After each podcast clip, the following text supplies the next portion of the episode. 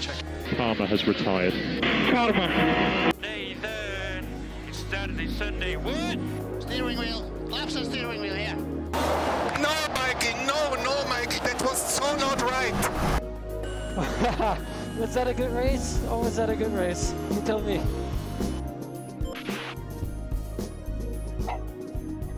Bonjour et bienvenue dans cette nouvelle édition du Team Radio Podcast, le son de la F1 directement dans votre casque. Avec moi pour parler de l'actualité de la Formule 1, Mathieu. Mathieu, bonjour. Salut Josh, salut l'auditoire, content d'être là, comme d'habitude. Ça commence à devenir une habitude ces introductions. Et toujours un plaisir, comme d'habitude, de te recevoir. Euh, Aujourd'hui, notre débrief du Prix de Bakou, un Grand Prix qui a été vraiment émaillé de retournements, notamment donc le double abandon pour Ferrari euh, qui les a donc euh, mis hors de course pour la victoire. Et Mathieu, justement, je te laisse débriefer le Grand Prix euh, à le temps. C'est un bien grand mot, mais j'ai l'impression que je vais toujours être la personne négative par rapport au dernier Grand Prix, et surtout au Grand Prix urbain. Mais enfin bon, quoi qu'il en soit, je lance le débrief. Max Verstappen a mené un doublé Red Bull lors du Grand Prix d'Azerbaïdjan après les abandons spectaculaires et successifs de Carlos Sainz et Charles Leclerc de Ferrari sur problème mécanique et donnant par la même occasion à George Russell un nouveau podium pour Mercedes à Bakou. Parti en position, Charles Leclerc a perdu la tête au départ au profit de Sergio Perez après un meilleur envol à l'intérieur du virage numéro 1. Perez semblait alors le plus rapide, comptant jusqu'à 3 secondes d'avance sur son adversaire monégasque. Aucun autre dépassement n'a eu lieu jusqu'à l'abandon surprise de Carlos Sainz au, 19, au 9e tour. Pardon. Lui, Charles Leclerc, ainsi que Gasly, Mercedes et Aston Martin s'arrêtent, mais les Red Bull restent dehors. Ils suivent alors les consignes de Pirelli, qui étaient que la stratégie, pour que la stratégie à un seul arrêt soit viable, il ne fallait s'arrêter qu'à partir du 17e tour.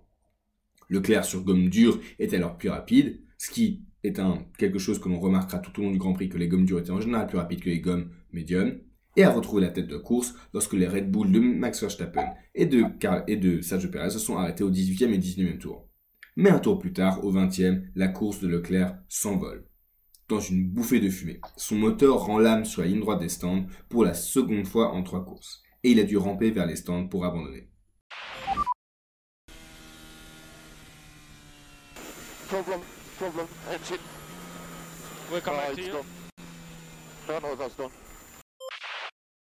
Le DNF de Leclerc a laissé le champ libre à Verstappen devant Sergio Perez, qui a réalisé le tour le plus rapide pour un doublé Red Bull et un 100% niveau point pour Red Bull une nouvelle fois. Le pilote Mercedes, George Russell, est promu sur la dernière place du podium après avoir commencé cinquième, continuant sa série de top 5 à tous les grands prix de cette saison.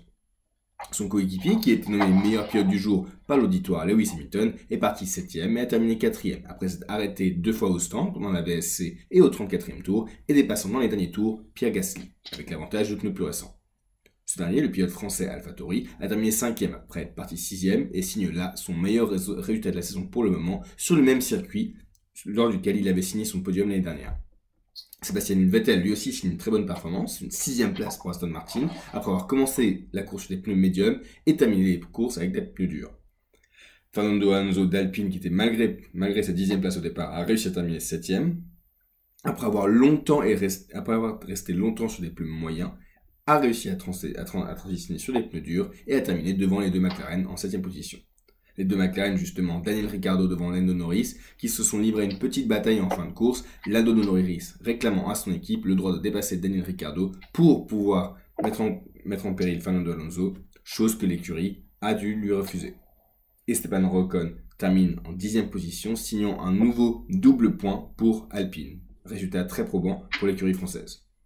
Valtteri, Bottas est resté en 11e place à une position des points. Le pilote Alfa Romeo ayant débuté en pneu dur et comme Ricardo s'est arrêté lors du deuxième VSC de la course. Alex Albon 12e, Maret parti 17e. Yuki Tsunoda a fini 13e avec un problème de DRS. Mick Schumacher 14e devant Nicolas Latifi 15e et dernier finisher. Les autres abandons à part les Ferrari ont été Guan d'Alfa Romeo, la Haas de Kevin Magnussen et Lance Stroll d'Aston Martin. Au classement, désormais, les deux Red Bull précèdent Leclerc et Red Bull précèdent Ferrari au classement des constructeurs. Après ce débrief, Joshua, euh, c'est la première chose à remarquer, c'est que c'est encore une fois Ferrari qui gâche tout. une manière de le dire, en effet, puisque euh, après le Grand Prix de Monaco, où c'était pour le coup une erreur de stratégie monumentale euh, chez Ferrari qui avait coûté la course à Charles Leclerc, euh, il s'agit maintenant vraiment d'un problème purement mécanique. Alors, comme tu disais, d'abord Carlos Sainz avec un problème hydraulique qui l'a forcé à s'arrêter, puis euh, véritablement une explosion du moteur de Charles Leclerc euh, avec un panache de fumée qui l'a euh, donc forcé à rentrer au stand pour abandonner.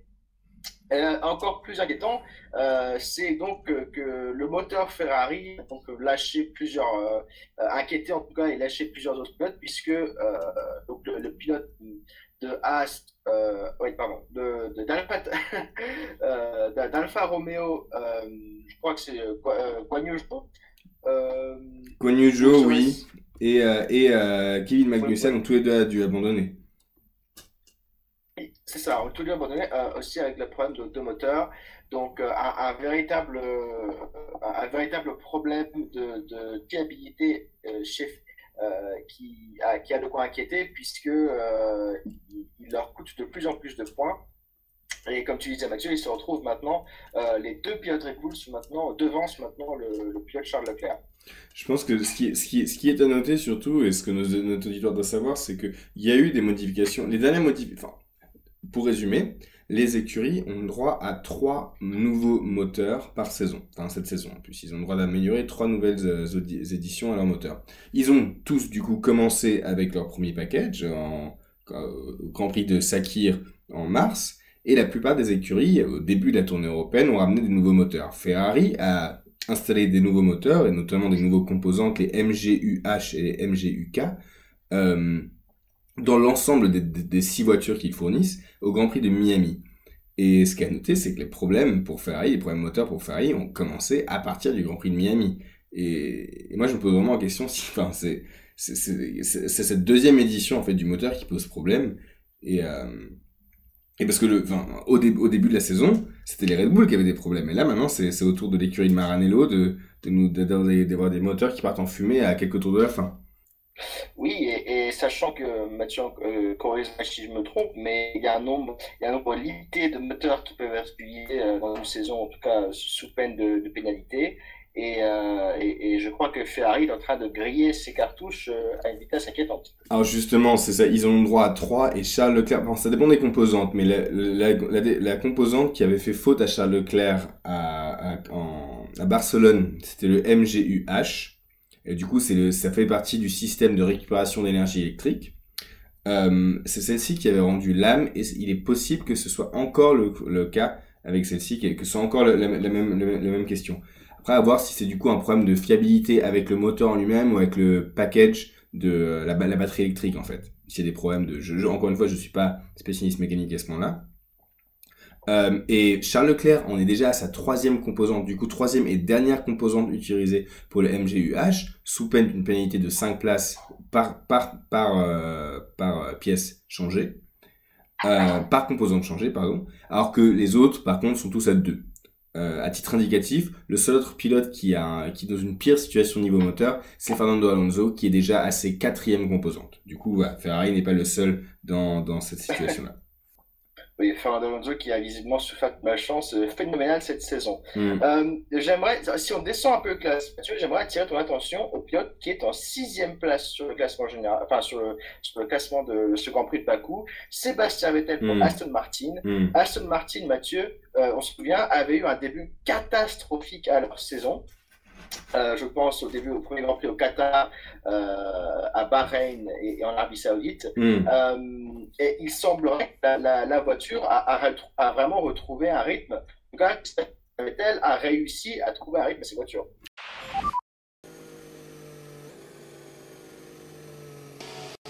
Okay, guys, well done.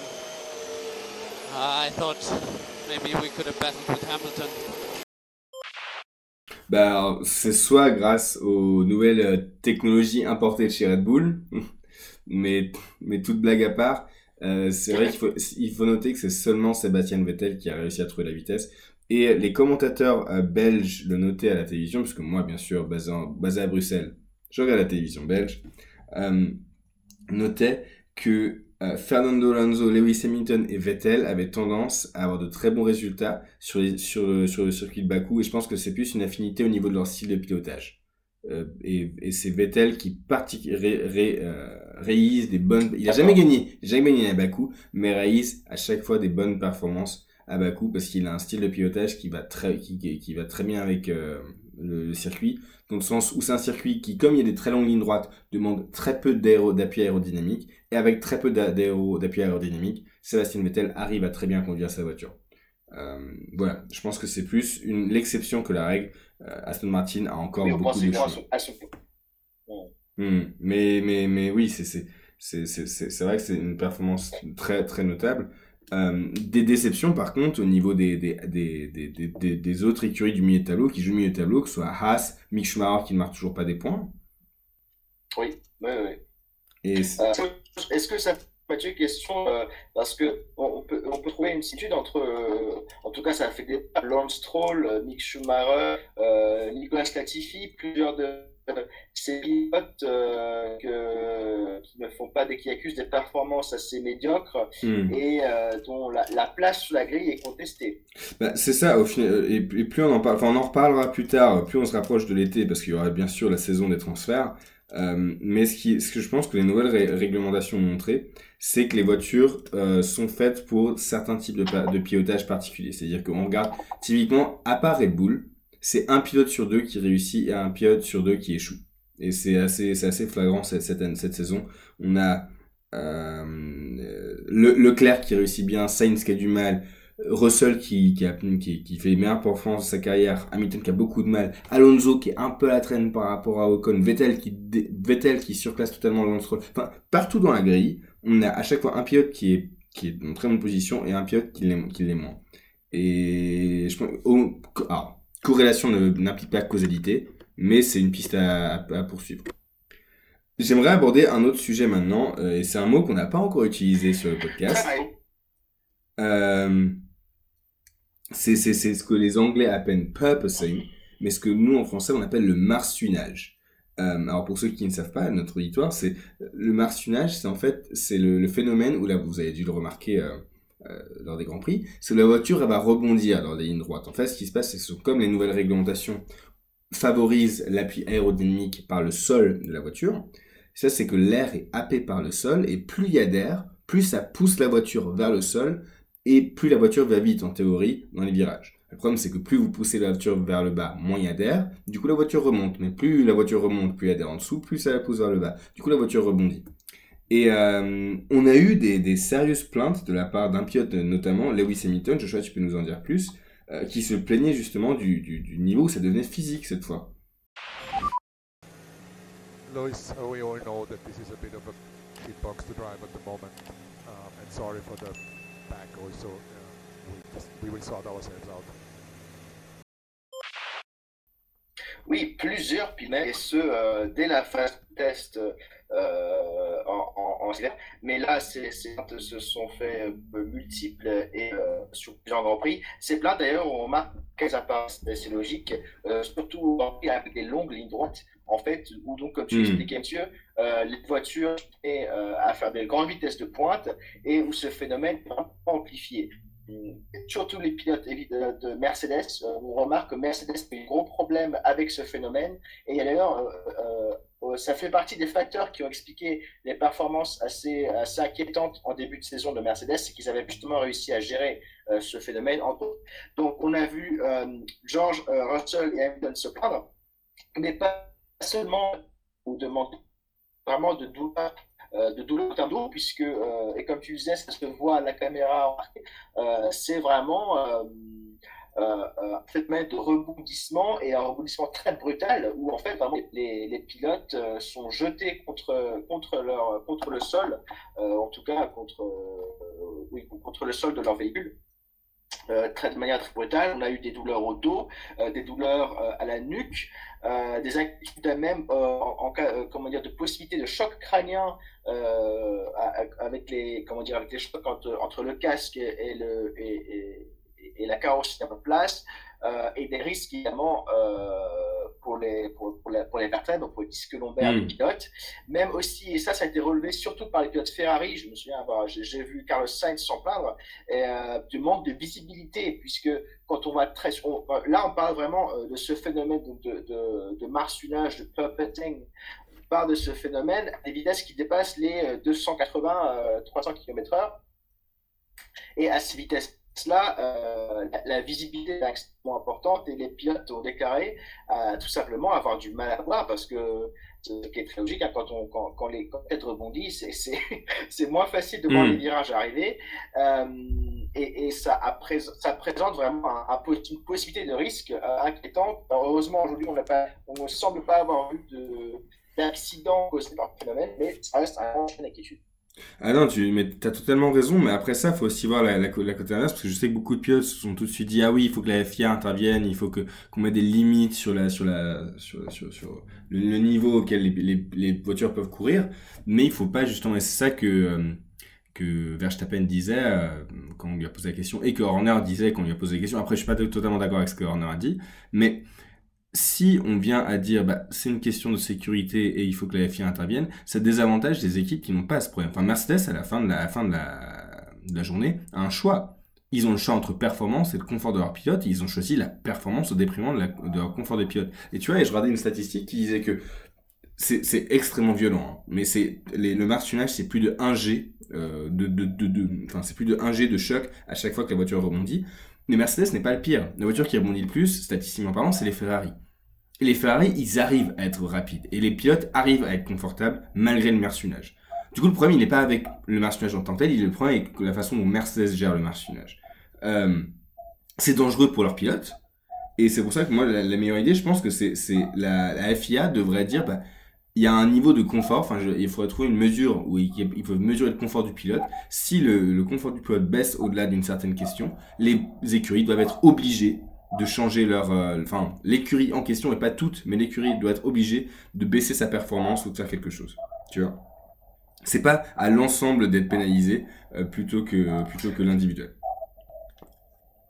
C'est sûr, mais mal- malheureusement, je pense qu'il y a aussi euh, l'argument que la Formule 1 a une histoire assez euh, tendue avec la sécurité, que Mm. les équipes, les équipes euh, préfèrent sans la performance euh, à la sécurité de leurs pilotes. Alors heureusement, évidemment, ça a beaucoup changé dans les dernières décennies. Euh, mais je, malheureusement, j'ai envie de dire, je pense que euh, il va, il va falloir attendre qu'il y ait un accident grave causé par le martionnage pour qu'il y ait vraiment des grands changements à ce sujet. C'est peut-être un peu cynique. Bah, bah, je pense que c'est vraiment deux philosophies à se confronter. Enfin, soit tu, soit tu pars du principe que la Formule 1 est un sport compétitif et que oui, c'est la sécurité, mais euh, mais euh, c'est c'est euh, c'est c'est comme si tu disais bah euh, nous on sait qu'on a un moteur qui est pas fiable, qui est explosif et que et que pour aller vite, plus plus tu vas vite, plus le moteur est explosif, tu vois. Euh, et c'est comme si Mercedes est dans cette situation-là et que Red Bull, eux, ils avaient un moteur qui était très fiable mais qui explosait pas à la fin de la, à la, fin de la journée. Tu vois? Est-ce que c'est de la faute de Mercedes qui décide d'être compétitif avec un moteur qui explose ou c'est Red Bull qui euh, sait que son moteur va pas exploser et du coup il doit baisser sa compétitivité pour être au niveau de Mercedes? Enfin, au bout d'un moment, ça reste de la compétition hein, et euh, et enfin, je serais le premier à être strict niveau de la sécurité, mais euh, mais, c'est injuste en fait. Du coup, Joshua, on va passer à la section plus francophone, ou francophile en tout cas. Euh, Qu'est-il arrivé au pilote français lors du Grand Prix de Bakou? Alors, un Grand Prix pour le coup euh, assez satisfaisant pour le pilote français, puisque les deux pilotes, donc Pierre Gasly et Esteban Ocon, ont réussi à terminer dans les points. Euh, Pierre Gasly surtout, hein, sur Alpha Tauri qui termine cinquième derrière Lewis Hamilton et réussit donc à empocher euh, 10 points bien mérités. Et euh, Esteban Ocon sur Alpine euh, qui termine dixième, donc trois places derrière son coéquipier Fernando Alonso qui lui réussit à terminer septième. Alors, donc un week-end satisfaisant pour les pilotes français et leurs écuries, puisque on avait un circuit qui, qui était particulièrement adapté Mm. à leur à leur setup. Alpha Tauri qui est donc habitué à des, à des, à des circuits avec des longues lignes droites euh, comme celle de comme celui de Bakou. Euh, et donc vraiment Pierre Gasly et, et Alpha Tauri ont réussi à, rendre, à, à, maximiser leur potentiel avec donc dommage pour Yuki Tsunoda qui a terminé 13e, qui a eu des problèmes techniques en fait, hein, notamment un, problème avec son DRS qui a dû repasser au stand, mm. mais il se tire quand même 13e. Hein. Et Pierre Gasly donc qui lui a vraiment fait un sans faute Autant d'ailleurs sur le plan de la course, mais que le plan, sur le plan stratégique, hein, on a vu euh, que ça a l'importance, euh, beaucoup d'importance dans circuit urbain. Euh, un sans faute vraiment de la part d'Alpha Tauri qui réussissent à placer leur, leur Pierre Gasly cinquième, qui aurait même pu finir quatrième. Malheureusement, Hamilton, enfin heureusement pour Hamilton, mais malheureusement pour Pierre Gasly, Hamilton a réussi à le dépasser en fin de course. Et donc pour Esteban Ocon, dixième, assez modeste, mais tout à fait respectable. Après euh, on en parlait d'ailleurs, Mathieu, euh, des pilotes, euh, des, pilotes les plus expérimentés qui, vraiment arrivent à se sortir du lot et donc euh, Ocon qui, qui, semble un peu traîner derrière la, performance de, de Fernando Alonso, mais ça reste, ça reste des points et ça reste toujours précieux. Mmh. Euh, parlant de Fernando Alonso, il y a quand même eu une petite tache noire ce week-end, c'est la polémique autour de sa performance en qualification, puisqu'il était menacé d'élimination dès la première séance en Q1. Euh, notamment par Alex Albon, mais lors de son dernier tour, Alonso a fait un tout droit au virage 16, ce qui a sorti le drapeau jaune, ce qui a empêché le pilote britannique, enfin thaïlandais pardon, de, de, signer un tour plus rapide que lui.